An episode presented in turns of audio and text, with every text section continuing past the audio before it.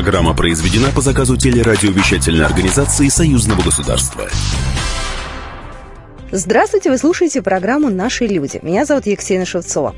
Знаете ли вы, что во время Первой мировой войны на территории Беларуси в городе Сморгонь был выстроен огромный секретный тоннель, по которому русская армия перебрасывала технику и вооружение?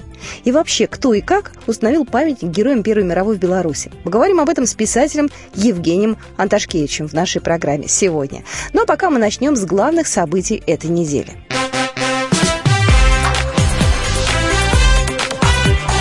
Главное за неделю.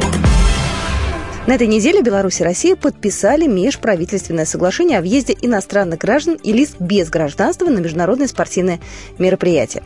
Подписи под документом поставили министры иностранных дел Владимир Макей и Сергей Лавров. Произошло это на встрече в Минске во время рабочего визита министра иностранных дел России.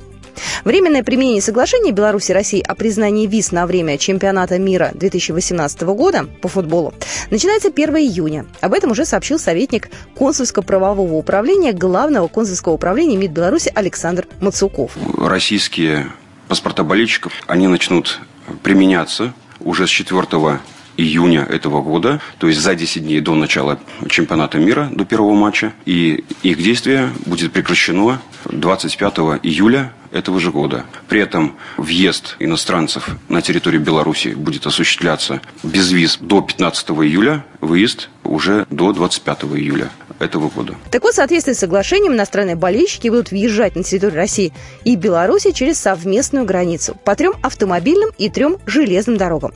Ну и кроме того, возможен проезд из Беларуси в Россию и, наоборот, авиатранспорта.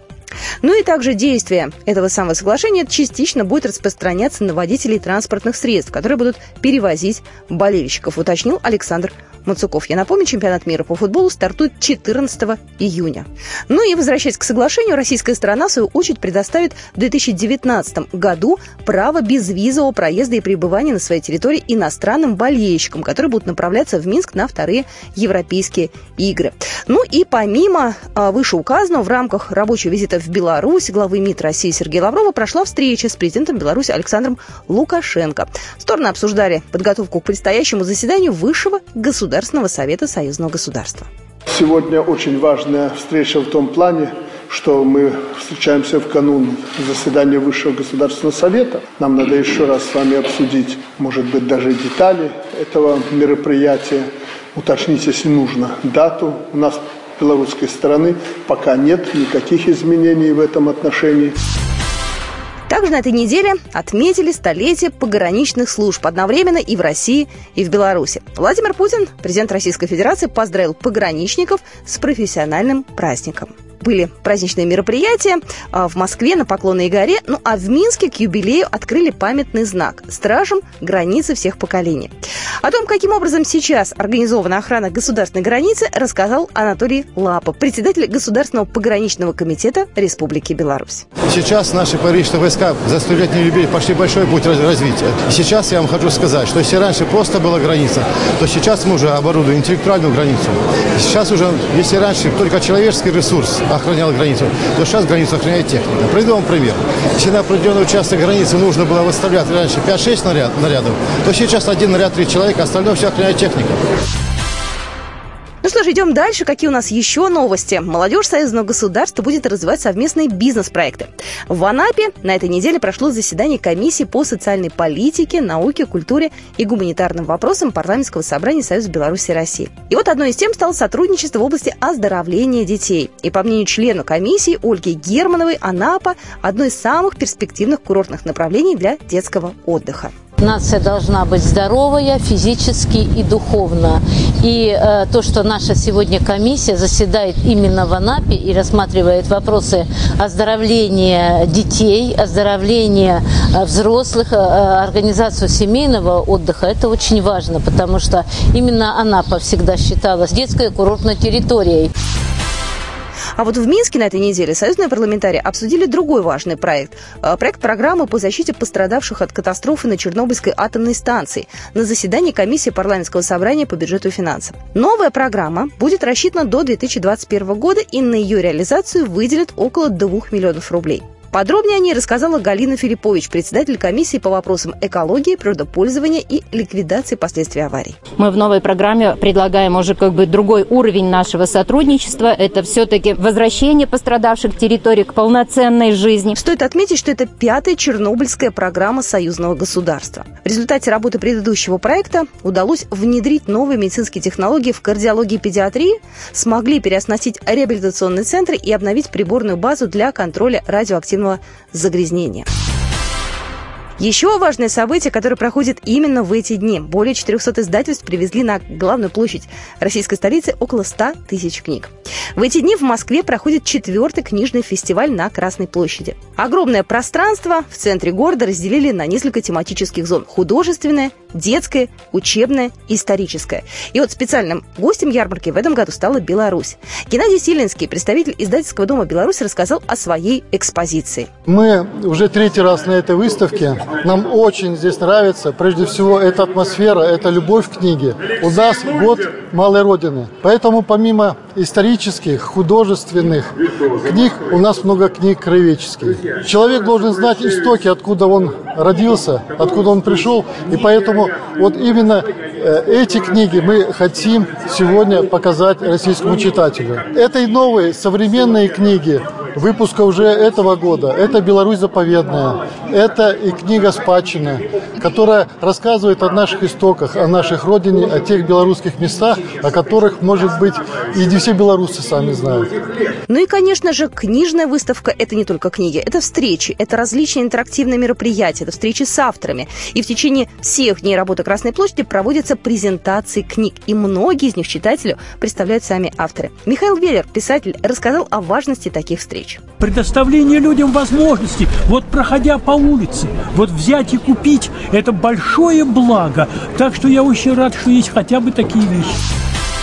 Также на этой неделе в Гродно прошел 12-й республиканский фестиваль национальных культур, сообщает Белта. На мероприятие приехало огромное количество гостей. Это и жители Гродно, и гости Беларуси, порядка 100 тысяч человек. Одним из ярких моментов первого дня праздника, 1 июня, было традиционное театрализованное э, шествие представителей национальных диаспор по центру Гродно. Участие в нем приняли порядка 30 различных национальностей, которые проживают в Беларуси. Ну и, кстати, особенно важно отметить, проведение фестиваля в Гродно проходит в год, когда отмечается столетие окончания Первой мировой войны. И поэтому гостей фестиваля познакомили с памятными местами, которые были связаны с той войной. А в западном регионе Беларуси, где в основном проходили боевые действия, а, война оставила значительное количество мест памяти о себе. Это захоронения, памятники, окопы, военно-инженерные укрепления – в Гродненской области, в Сморгонском и Ашмянском районах в большей степени как раз сосредоточены свидетельства а, более чем столетней давности. Напомню, Сморгонь, районный центр в Гродненской области, на 810 дней стал основным пунктом противостояния противоборствующих сторон Германии и России – и очень здорово, э, что туристы, которые приехали в эти дни в Гродно, смогут посмотреть на все эти памятники. И вот поэтому мы пригласили сегодня в студию гостя, чтобы тоже к этой теме вернуться. Писатель Евгений Михайлович Анташкевич, автор книги «Хроника одного полка», 1916 год. Наша справка. Анташкевич Евгений Михайлович родился в семье белорусов. Ветеран органов госбезопасности, долгое время проработавший в управлении КГБ СССР по Хабаровскому краю. Писатель, политолог, автор романа «Харбин», благодаря которому стал лауреатом первой премии ФСБ России за лучшие произведения литературы и искусства о деятельности органов Федеральной службы безопасности 2011 года. Книга «В окопах» 1916 год. Хроника одного полка посвящена истории Первой мировой войны, а именно тем событиям, которые проходили и на территории Беларуси. Вся эта книга – история тех самых событий столетней давности. Что было с Маргони? Как Беларуси хранят память о событиях тех лет? Об этом мы поговорим в нашей программе.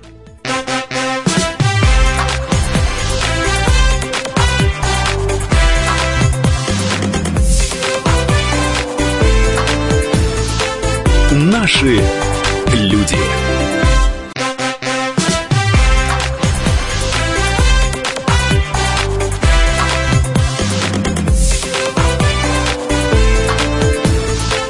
Наши Люди. Программу «Наши люди». Напомню, меня зовут Екатерина Шевцова. У нас сегодня в студии гость Евгений Михайлович Анташкевич, писатель, политический аналитик. Здравствуйте. Добрый день. И у нас в студии э, Валерий Чубаков, ответственный секретарь журнала «Союзное государство». Добрый день. Добрый день. Поговорим о литературе. Тем более у нас есть повод. Э, четвертый книжный фестиваль «Красная площадь» открылся э, буквально вот два дня назад, и он идет в эти дни. И, насколько я знаю, Евгений Михайлович, вы каждый год на этом фестивале были, представлены были, приезжали, и вы, в общем-то, человек опытный. Да, я первые три года, вот э, сколько э, до, до сегодняшнего дня, сколько этот фестиваль э, происходил, я там действительно каждый год выступал, у меня было время и так далее. Но вот в этом году не получилось, но не по причинам, которые зависели бы от меня. Вот. А в принципе я могу сказать, что это очень мощное мероприятие, которое с учетом того, что сейчас происходит в книжном мире, оно очень необходимо. Потому что там встречаются и читатели, и писатели, и издатели, а это, собственно говоря, все то, что и составляет книжный мир. И причем из разных стран, и из России, и из Беларуси, естественно. Ну, во-первых, там вся Россия, во-вторых, там и Белоруссия, и многие другие территории и государства представлены, и э, контакты, общение идет самое-самое хорошее. Если мы поговорим о книжных выставках этого года, вы же были и в Минске, да, на книжной выставке. Да, вот да, э, какие да. у вас ощущения? Э, насколько там было много интересных, с вашей точки зрения, людей, издательств, и насколько читателю было интересно? э, находиться внутри? Вы знаете, относительно читателя мне очень сложно сказать, потому что э, я все-таки в Минске не живу, хотя в Москве я некоторых читателей знаю в лицо сотнями, что называется, да. Минск в этом, в, этом отношении, конечно, для меня город, ну, недалекий, но, тем не менее, отдаленный. Хотя я могу сказать, что даже вот находясь в этом году э, всего лишь два дня в Минске на этой замечательной совершенно выставке, ярмарки, я видел там те лица, которые я видел и в шестнадцатом году. Они попадались, они подходили, спрашивали, они узнавали меня, что всегда приятно, я узнавал их. Ну вот, но я бы хотел сказать еще несколько слов о о самой главной роли, которая сейчас для книжного мира а, выполняет такого рода мероприятия, где могут встретиться три составляющие. Автор, читатель и книжное издательство. Дело в том, что есть огромные проблемы, они нарастают по мере того, как мы движемся, так сказать, вот в том направлении, а, в котором мы движемся. Дело в том, что издательство сталкиваются с трудностями, с которыми они не всегда справляются, а встречи конкретно вот между, допустим, авторами, писателями и читателями, они как раз помогают а, преодолеть ту информационную яму, в которой оказывается не писатель. Писатель это маленький внутренний мир, ну иногда большой внутренний мир, в зависимости от масштаба писателя. А вот читатель оказывается в ситуации, которая для него совсем не льготная, потому что информация, она пробивается та, которую продавливают, продавливают активные люди, продавливают, продавливают активные издатели, которые а, не жалеют денег, они их тратят на людей, рекламщиков, так вот по-русски говоря, да, там пиарщиков, еще более по-русски говоря. Ну вот, и читатель оказывается в той ситуации, когда он не может выбрать. Почему? Потому что авторитетное время вдруг ушло. Вот оно ушло. Вот оно в Советском Союзе. Я небольшой поклонник советской жизни, если честно сказать. Ну вот, но тогда эта ситуация, она была все-таки другая. И как бы читатель оказывается в ситуации, когда вот он проснулся в пустыне, он не знает, он, он, он дезориентирован, а на него идет очень агрессивная информация, и часто она идет относительно вот на тех на авторов, которые завтра уже забыты. Вот сегодня они сыграли так вот очень активно, да, бодро, а завтра они их забыли. И на их место приходят примерно такие же авторы, которые сегодня отыграли очень активно, а послезавтра о них опять забыли. А вот то, что э, требует действительно не просто э, рекламного вброса, а серьезного разговора, ну, как-то вот у издательств часто не хватает для этого я бы даже сказал, прозрения для того, чтобы сказать, вот этот автор, вот этот писатель, он будет работать, как сейчас модно говорить, в долгую. А когда люди встречаются со своими авторами, со своими писателями на вот такого рода встречах, поэтому я, например, очень люблю, когда меня приглашают, особенно в библиотеке. Вот это книжный мир, вот это совершенно волшебный книжный мир, это книжный храм, и мы там все прихожане. И я об этом всегда говорю. Но, тем не менее, и выставки, И вообще вот встреча живых людей, они, конечно, намного а, плодотворнее, потому что и честнее, потому что и у одной стороны, и у другой стороны у автора появляется возможность посмотреть, а горят ли глаза, когда он говорит, а его слушают. А у читателя появляется возможность гореть глазами, а может быть даже и не гореть. Вот это честно.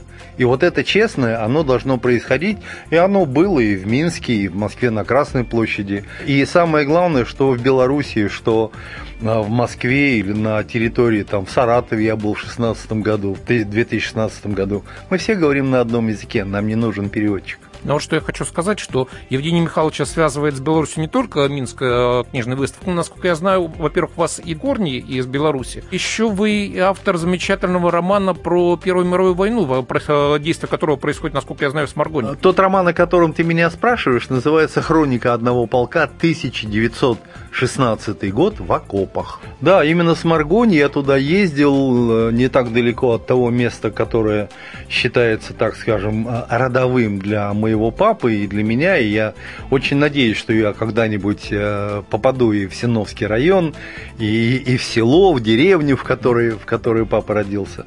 Так и не Но... были там еще? Нет, пока еще туда не доехал.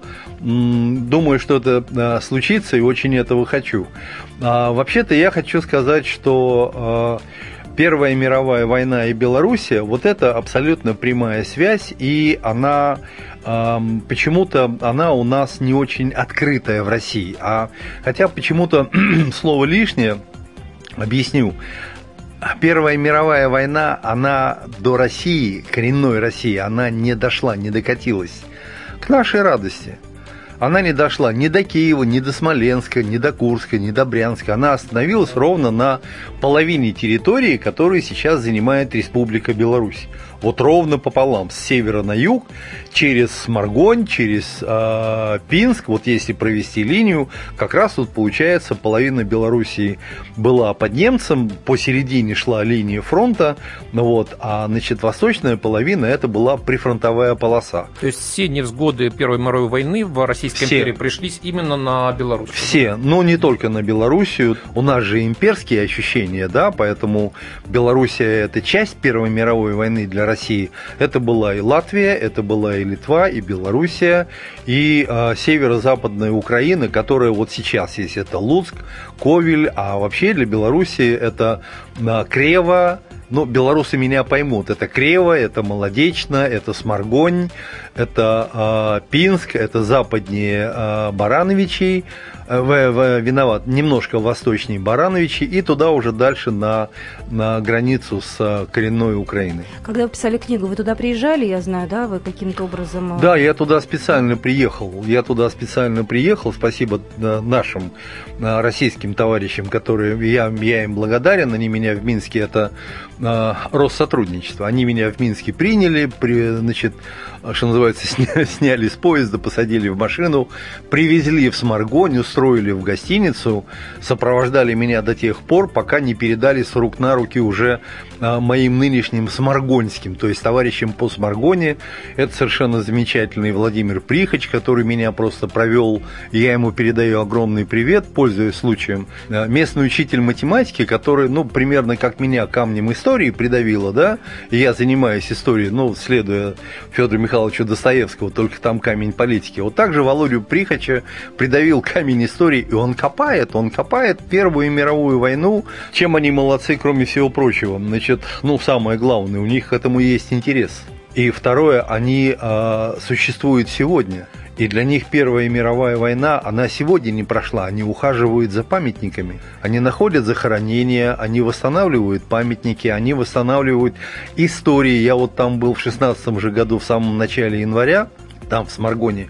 И он меня привез на восстановленный ими памятник, когда немцы расстреляли несколько казаков-разведчиков. И причем они восстановили историю этого ареста, историю того, что дальше немцы делали с этими разведчиками. Откуда они документы брали? Как они вообще, вот э, какая-то база откуда? Вы знаете, это такое волшебство, это... Я э, сам этим не э, занимаюсь, потому что я работаю уже с выявленными чудесами. Архив – это выявленное чудо. А когда у вас пустое место и стоит камень, на котором сбиты имена, но понятно, что здесь кто-то похоронен, вот вокруг этого памятника начинается или событие, начинается активность вот этих вот людей, и она не прекращается до тех пор, пока они что-то не извлекают, что им говорят, что вот здесь похоронен вот такой-то там, значит, солдат, вот такой-то казак, вот такой-то офицер, и только после этого они делают так. Ух, и чудо состоялось, вот оно чудо. А вот буквально через две минуты мы продолжим программу «Наши люди» и узнаем, что же конкретно вы подразумеваете под чудом, что нашли вот эти вот люди, да, и чьи имена там на этом памятнике как раз Сбиты и отображены. Были, да. да, мы продолжим, будьте с нами.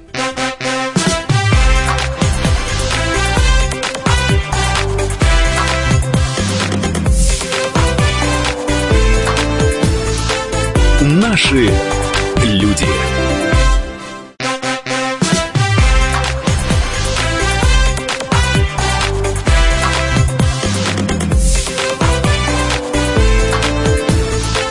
Наши люди. Мы продолжаем программу «Наши люди». Еще раз хочу представить э, наших сегодняшних э, гостей. Евгений Михайлович Анташкевич, писатель, политический аналитик в студии. И э, Валерий Чумаков, ответственный секретарь журнала «Союзное государство». Еще раз добрый день. Возвращаемся в книге, да, той самой чудесной истории, практически детективной. Или не детективной? Она детективная уже сегодня, потому что это то самое сокрытое, что обычно бывает э, тайные детективы. А тогда это были боевые действия, да, значит, которые происходили конкретно на Земле. Нет, там а есть... Год какой-то, если говорим о конкретном событии? Значит, в Сморгоне война длилась более 800 дней. Но она, когда война туда пришла в сентябре 1915 года, она поперек города, стерев его с лица земли, она поперек города встала где-то, ну, примерно до окончания уже Первой мировой войны, а Первая мировая война закончилась, как известно, в ноябре 1918 года. Вот столько времени там стояли две противоборствующие. Это было противостояние. Такое. Это было противостояние, причем те окопы, которые были значит, отрыты, те траншеи, которые и немцами, и нашими были значит, отрыты где-то вот примерно до конца 15 года, до декабря, вот они в таком состоянии продержались практически до окончания военных действий, когда уже, ну, мы все знаем эту историю, когда там ноябрь 1917 года в результате всех революций, февральской и октябрьской, уже наши солдаты, русские, они с фронта практически ушли. И до того, как немцы дали команду своим солдатам уже занимать все территории на восток, вот там как раз через Маргонь вот эта вот линия фронта, она и проходила.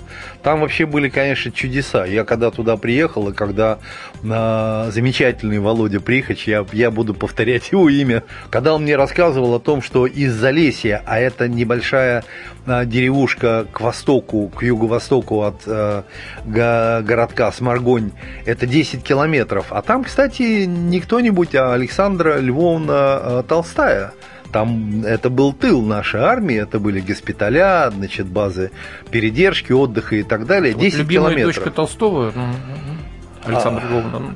Да, да, да. Вот она, все, что у нее связано с Первой мировой войной, в основном это там же Катаев, кстати, э, юношеский роман, да, Миньона.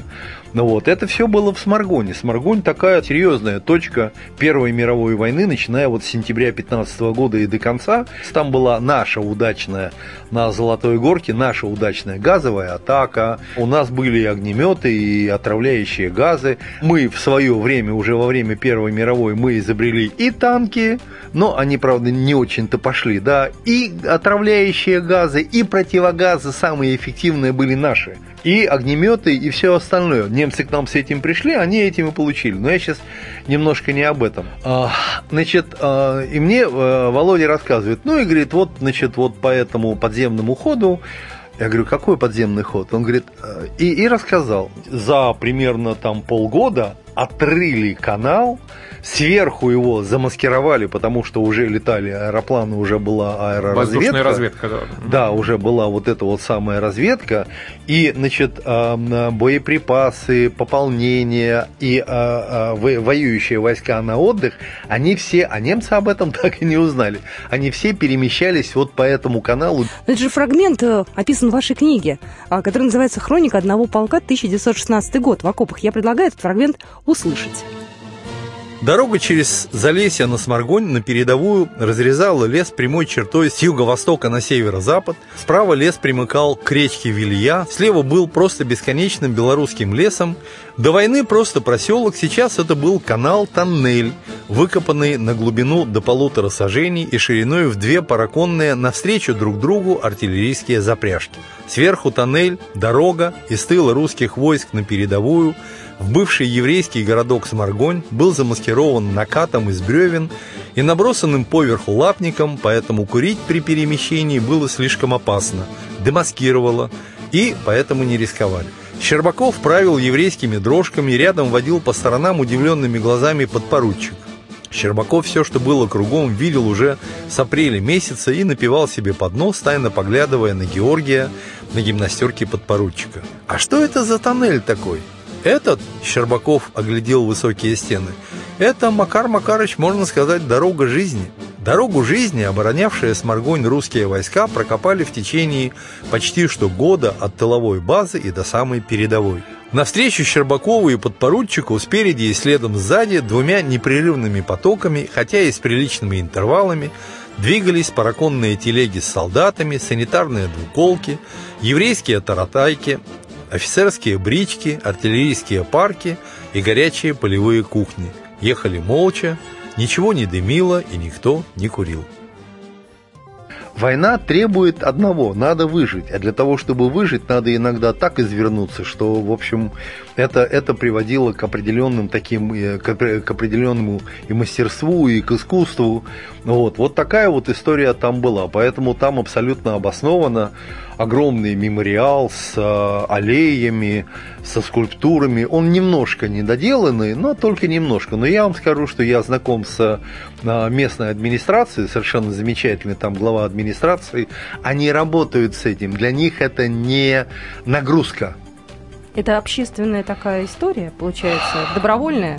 Я бы так Увлечение? сказал. Я бы, я бы, я бы тут применил э, самый такой высокий пафос. Это, это желание это веление души. Они с этим работают, да, при том, что город небольшой, город двух-трехэтажный, а по большей части он даже и, ну, просто частный сектор, по-нашему говоря, да, ну вот, хотя там и имеют, так сказать, свои особняки, и минчане, и жители самых ближних городов, и молодечные, и так далее. Причем город растет, город достаточно живой, это там не что-то такое, что вот там завтра крыша рухнула и оттуда все ушли.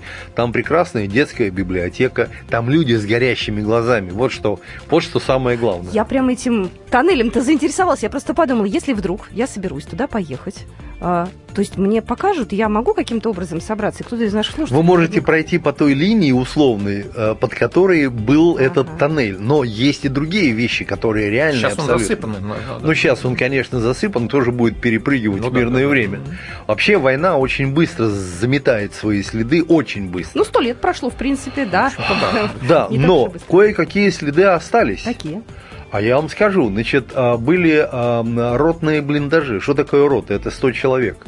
Представьте себе блиндаж на 100 человек. Подземная казарма. Это подземная казарма, да. Это примерно метров 50 в длину, это метров 20 в ширину, и все это под землей, и все это накрыто там в три, по крайней мере, в три наката. И вот сейчас остатки этих ям, давайте по-русски, да, это большая яма. Угу, и угу. вот остатки этих ям, конечно, они уже с обвалившимися краями и так далее, меня туда привезли.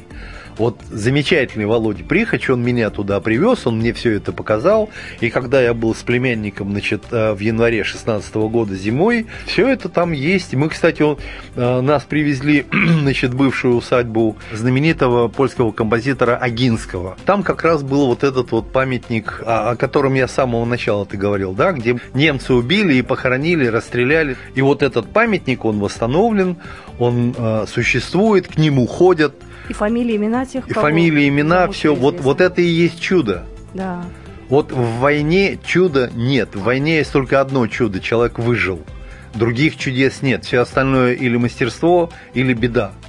Тут у войны очень мало категорий.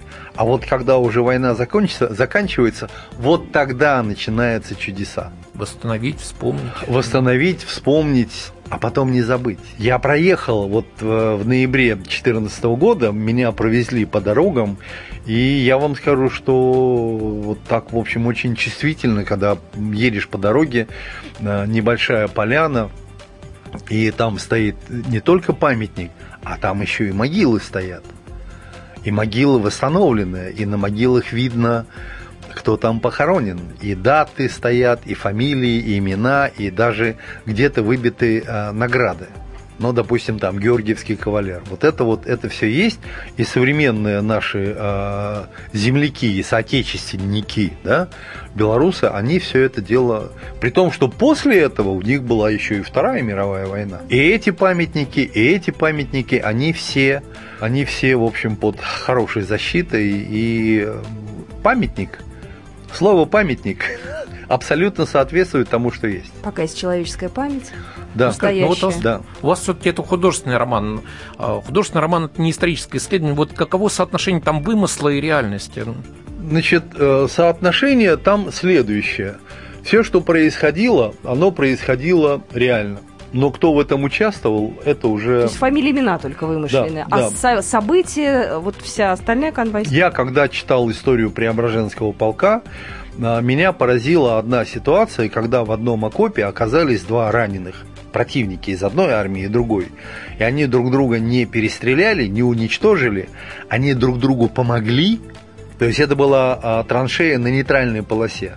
Они друг другу помогли, и, значит, а, когда они почувствовали, что ну, силы какие-то появились, а, один пригласил «пойдем ко мне в плен», а другой сказал «нет, пойдем ко мне в плен». Но никто никому не пошел в плен, они попрощались и разошлись. Вот именно эту историю с а, одним из солдат Преображенского полка, я ее применил именно вот для Сморгони, потому что там тоже были и траншеи на нейтральной полосе. Кстати, то кладбище, на котором происходили события, то, что вот я описал, это кладбище стоит. И речка протекает, и одна, и вторая, поэтому, в общем, там все это дело привязано, и я так, я очень надеюсь, что жители Сморгони, прочитав вот этот вот, значит, а, эпизод, они, ну, узнать город невозможно, потому что город просто, что называется, раскатали под ноль.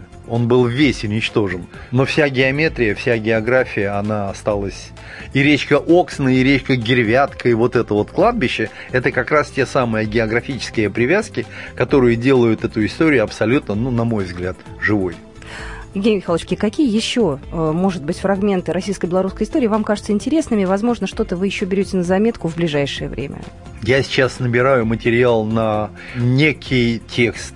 Чем он будет? Ром- роман, повесть? Я еще пока не знаю. Про русско-японскую войну. И если мне братья белорусы, а я по-другому считать не могу, предложат кого-то из белорусов, генералов, солдат, маршалов, адмиралов, кого угодно, А которых они связывают с собой, со своей ныне, так, с современным языком говоря, страной, ну вот, и, и с э, биографией, связанной с Минском, с Барановичем, с Витебском, там, с Могилевым, там, с Луцком, там еще, вернее, э, с Пинском, я буду только рад. То есть, если мне удастся натянуть там струн, струну да, белорусского звучания, ну вот, я буду очень благодарен. Еще раз хочу благодарить нашего гостя Евгения Анташкевич, писатель, политический аналитик. Сегодня был в студии. Спасибо большое. Спасибо большое. А, И Валерий Чумаков, ответственный секретарь журнала «Союзное государство». Спасибо. Спасибо большое, до свидания. Спасибо.